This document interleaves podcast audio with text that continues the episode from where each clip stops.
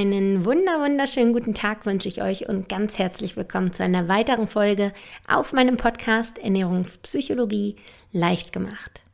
Mein Name ist Bastian Neumann und ich bin gerade dabei, etwas ziemlich, ziemlich, ziemlich Cooles zu planen. Also ich freue mich darauf wahnsinnig doll und ich habe jetzt schon mal so ein bisschen äh, bei euch nachgefragt, wie ihr dazu steht und ich habe bisher positives Feedback bekommen und ja, ich plane gerade etwas Cooles und zwar ist das ein Hörertreffen.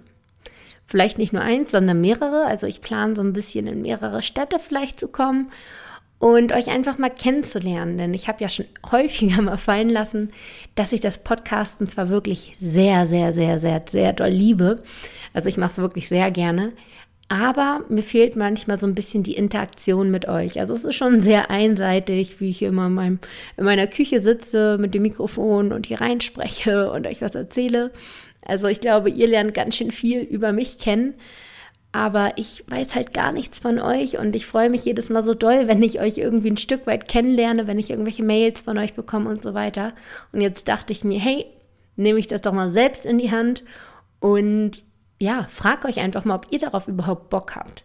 Und da habe ich jetzt in der letzten Woche, glaube ich, ja, in der letzten Woche in meiner Facebook-Gruppe, die genauso heißt wie der Podcast Ernährungspsychologie leicht gemacht, äh, könnt ihr gerne beitreten, da planen wir das alles so ein bisschen. Da habe ich nämlich mal nachgefragt, ob da überhaupt von eurer Seite Interesse besteht oder ob ich das nur bin, die irgendwie gerne, ja, sich mal kennenlernen würde mit euch allen. Aber ich habe wirklich ziemlich cooles und positives Feedback zurückbekommen. Da habe ich mich wirklich richtig, richtig toll gefreut. Und ich habe euch auch schon mal so ein bisschen gefragt, wo ihr herkommt. Da habt ihr quasi mit euren Städten geantwortet. Und bisher gibt es da so drei Favoritenstädte, die immer wieder ähm, genannt wurden. Und zwar ist es einmal Berlin, Hamburg und noch München. Also das sind die drei Städte, wo scheinbar zumindest laut dieser Umfrage, am meisten Leute von euch herkommen oder am meisten Leute herkommen, die Bock hätten auf ein Hörertreffen. Und ja, ich denke mal, wenn das so weitergeht, dann werde ich das mal bald in naher Zukunft ja intensiver planen. Also ich habe wie gesagt echt Bock drauf und wenn ihr da auch Lust habt und gerne auch so ein bisschen mitplanen wollt und das mitbekommen wollt, wo und wann und wie das ist, tretet gerne, gerne meiner Facebook-Gruppe bei. Wie gesagt, Ernährungspsychologie leicht gemacht, verlinke ich euch auch gerne nochmal in den Show Notes. Dann könnt ihr da direkt raufklicken und landet in meiner Gruppe. Ja, also, wie gesagt, ich freue mich mega, mega, mega mäßig drauf. So, kommen wir jetzt aber zur Folge heute. Worum soll es heute gehen? Heute soll es darum gehen, wie sich das Essverhalten verändert, wenn wir in Gesellschaft essen, anstatt alleine. Also häufig essen wir ja schon alleine, dadurch, dass wir einfach irgendwie in so einer Leistungsgesellschaft leben irgendwo und immer unterwegs sind und auf dem Job und in der Mittagspause und so weiter. Also dieses ganz typische in der Familie essen und alle kommen zusammen und essen gemeinsam und lassen den Tag Revue passieren und so weiter. Gibt es, natürlich gibt es das noch und das ist auch wunderschön, aber es gibt es halt immer seltener, weil ja, die Leute halt irgendwie Karriere machen und auf der Arbeit sind und die Kinder dann vielleicht in der Schule, in der Mensa essen und so weiter. Also es geht so ein Trend Richtung alleine essen. Was ich persönlich, wie gesagt, schade finde, weil ich finde, dieses gemeinsame Essen ist etwas richtig, richtig, richtig Tolles. Und in anderen Ländern ist das auch noch ein viel größeres Ding. Also in anderen Kulturen ist ja sowieso Essen ein, ein, ja, viel, etwas viel Wichtigeres noch als hier in Deutschland. Hier ist das ja häufig nur noch wirklich so ein bisschen zwecksorientiert. Ich weiß zum Beispiel, die Spanier die, oder die Franzosen, die essen noch richtig viel Leben gerne und machen da jedes Mal sein Fest draus. Das finde ich total schön. Aber und jetzt kommt's. Das gesellschaftliche Essen oder das gemeinsame Essen birgt auch so einige Gefahren. Also nicht so, dass ich jetzt sagen würde, man darf auf gar keinen Fall mehr alleine essen oder so. Aber man muss sich da so zwei, drei Sachen einfach bewusst werden, damit man da bewusst so ein bisschen drauf achtet und gegebenenfalls gegensteuern kann. Und das möchte ich euch in der heutigen Folge so ein bisschen nahe bringen und euch darauf aufmerksam machen, sodass ihr demnächst, wenn ihr dann in Gesellschaft esst, wenn ihr irgendwie in der Uni Mensa mal esst oder auf der Arbeit vielleicht auch da eine Kantine habt oder abends mal essen geht, auch mit eurem Partner, das ist ja auch Gesellschaft, äh, dass ihr da mal so ein bisschen bisschen drauf achtet und vielleicht entdeckt ihr da ja auch so den ein oder anderen, ähm, Tipp oder Trick oder was auch immer, Ratschlag ähm, oder eine Verhaltensweise, die ich euch jetzt nenne und könnt da so ein bisschen mit rumspielen. Das ist immer, finde ich, ganz interessant. Das finde ich sowieso das so interessant in der Psychologie, dass wir ja alle recht ähnlich ticken. Wir haben ja alle, klar, ein Gehirn, das auch recht ähnlich aufgebaut ist und dementsprechend reagieren wir in bestimmten Situationen sehr gleich aber häufig unbewusst. Und ich mache es mir so ein bisschen zur Aufgabe, euch das so ein bisschen bewusst zu machen, besonders in Bezug auf die Ernährung.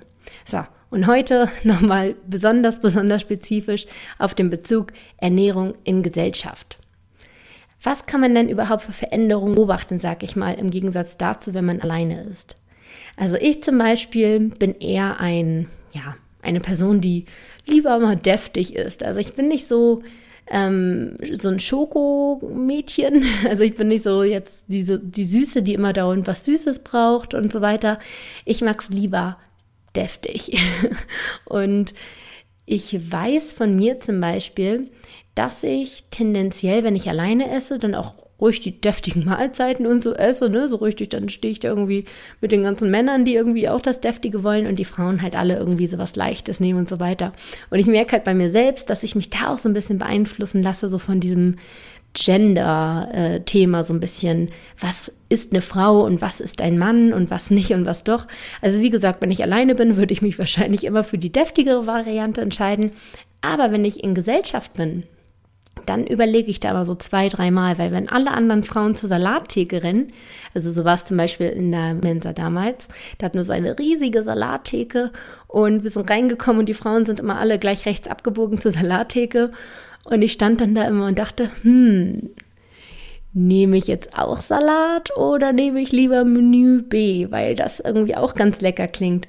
Und ich habe mich dann tatsächlich häufig für den Salat entschieden, obwohl ich eigentlich, wie gesagt, das andere viel, viel leckerer fand. Hingegen hatte ich manchmal aber auch andere Kurse als die anderen und war dann alleine halt mittags und bin dann alleine in der Mensa essen gewesen.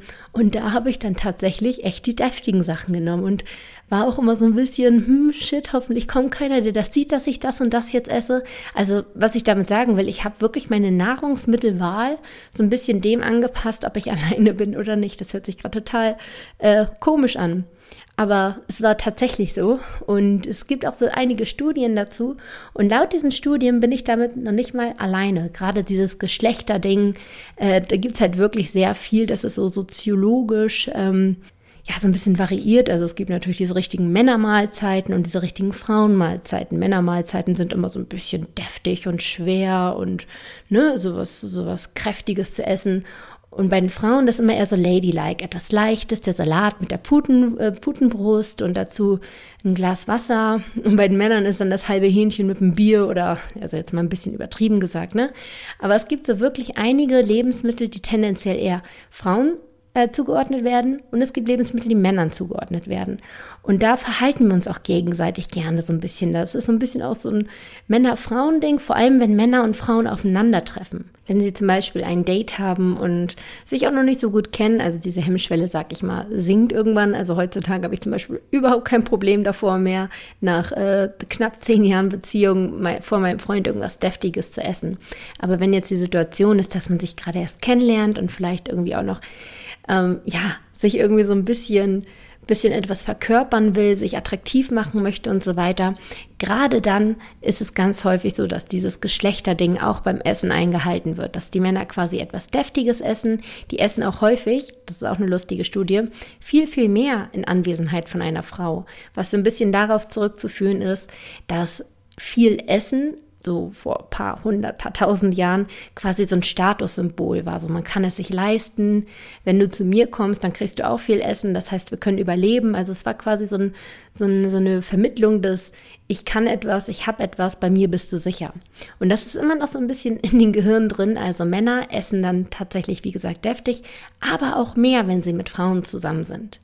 Die Frauen hingegen, die essen dann umso mehr dieses Ladylike ähm, essen, diese Ladylike-Nahrung, also wie gesagt, Salat, Putenbrust, irgendwas Leichtes, vielleicht ein Süppchen und so weiter, trinken eher, wenn ein Cocktail oder ein Wein oder ein Wasser, also diese leichten Dinge. Ich glaube, ihr wisst schon, was ich meine, wenn ich sage, äh, dieses Lady-Essen und dieses Männeressen. Das wird ja auch von der Industrie, von der Vermarktung, vom Marketing ganz gerne aufgegriffen. Und da halten wir uns tatsächlich besonders dann dran, wenn wir dem anderen gegenüber gefallen wollen. Und wir verhalten oder wir verändern unser Ernährungsverhalten umso mehr, je attraktiver wir das Gegenüber finden. Also das finde ich super, super, super, super spannend. Dieses Männer- und Frauending lohnt sich vielleicht fast schon darüber, irgendwann auch nochmal eine komplette Folge zu machen, äh, weil ja, das Essverhalten ist so viel mehr als nur die Nahrungsaufnahme an sich. Damit äh, drückt man sich auch sehr aus, also so Sozialstatus und wie gesagt halt auch das Geschlecht. Ne? Also total spannend. Eine andere Sache, die auch noch im gesellschaftlichen Essen vorkommt, ist so die Portionsgröße. Und da denke ich auch wieder sofort zurück an meine Uni-Zeit in der Unimensa, dass ich da auch immer so ein bisschen nach links und rechts geguckt habe, wie groß die Portionen der anderen sind. Wenn ich allein gewesen wäre, hätte ich ja einfach nur auf das gehört, was ich gerade fühle, was ich gerade denke, was richtig ist. Aber wenn ich mit anderen Leuten zusammen war, dann habe ich geguckt, okay, wie viel haben die und die ist so ein bisschen angepasst.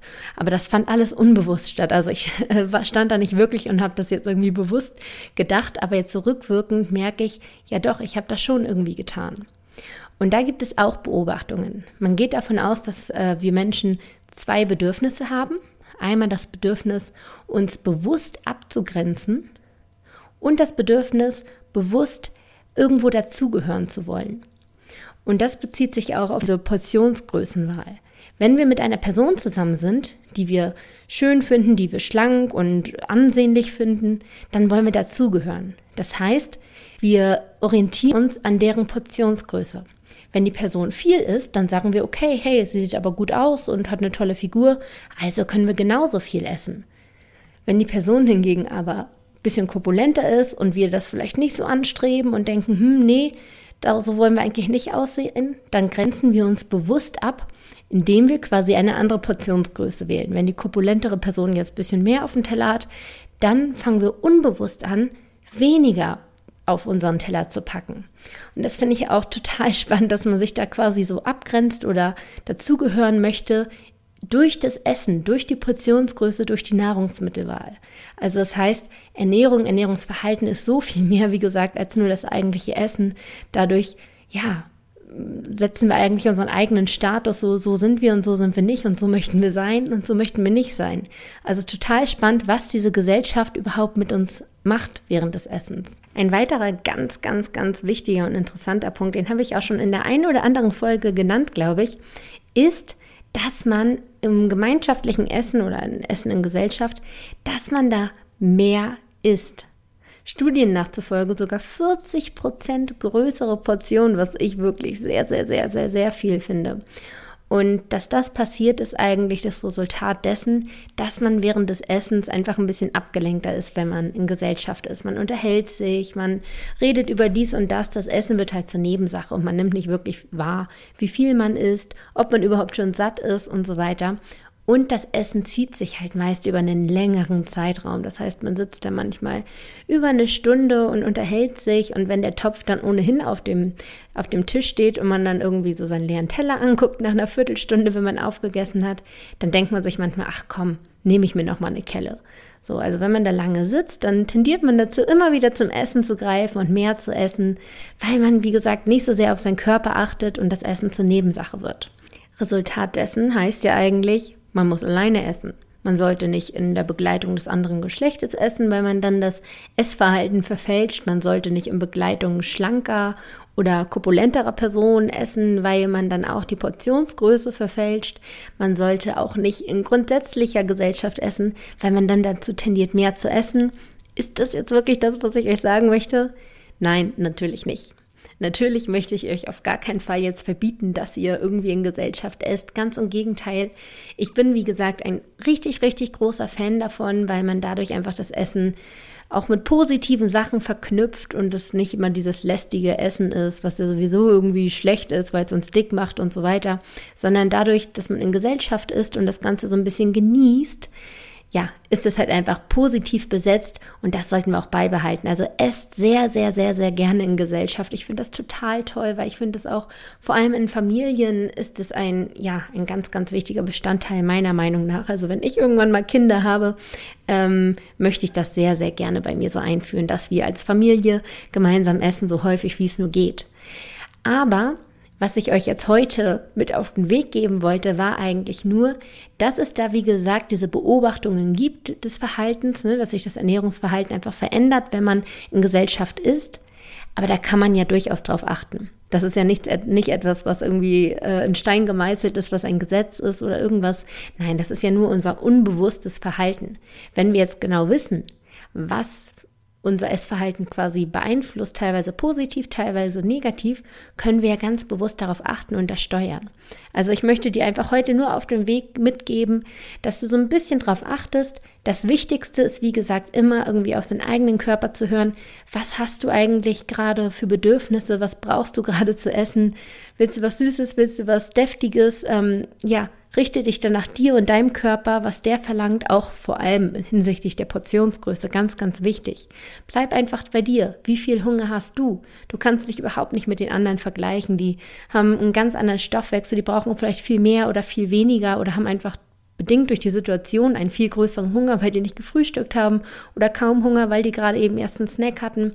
Also dementsprechend kann man das überhaupt nicht vergleichen. Das Männer-Frauen-Ding, das ist sowieso so eine Sache für sich. Äh, das möchte ich jedem so ein bisschen, ja, äh, überlassen. Das kann jeder für sich entscheiden, aber eigentlich ist es schon schön, wenn wir uns dabei treu bleiben und einfach auf uns und unseren Körper und unsere Gelüste und unser Verlangen hören und uns quasi befriedigen und nicht irgendwie den anderen etwas vormachen oder dazugehören wollen oder uns absondern durch das Essen oder wie auch immer, sondern seid einfach vollkommen bei euch, hört darauf, was ihr braucht und dann werdet ihr am Ende des Tages auch glücklich sein und ja, die Kontrolle über euer Essverhalten haben. Das war's von mir in dieser Woche. Ich hoffe, ihr konntet da so ein bisschen was mitnehmen. Ich hoffe, ihr konntet euch so ein bisschen wiederfinden und werdet zukünftig darauf achten, vor allem auf die Menge, die ihr esst, wenn ihr in Gesellschaft esst. Wie gesagt, 40 Prozent größer fallen die Portionen aus. Finde ich sehr viel, aber durch so ein bisschen Achtsamkeit kann man das sehr gut regulieren und auch wieder äh, zum normalen Niveau bringen. Also keine Sorge, ihr müsst jetzt nicht einzeln und verbittert in irgendeiner Kammer essen. Ihr dürft weiterhin in eurer Familie, in eurem Freundeskreis essen, aber achtet einfach ein bisschen drauf. Das ist so meine Message an euch in dieser Woche. Ansonsten hören wir uns wieder in der nächsten Woche. Bis dahin würde ich mich sehr, sehr, sehr freuen, wenn ihr meinen Podcast abonniert oder auch eine Bewertung gebt. Und nicht vergessen, wenn ihr wegen des Hörertreffens nochmal so ein bisschen mitsprechen wollt oder einfach so ein bisschen ähm, gucken wollt, wann das wo stattfindet, tretet gerne in meine Facebook-Gruppe ein. Ernährungspsychologie leicht gemacht auf Facebook. Bis dann, macht's gut.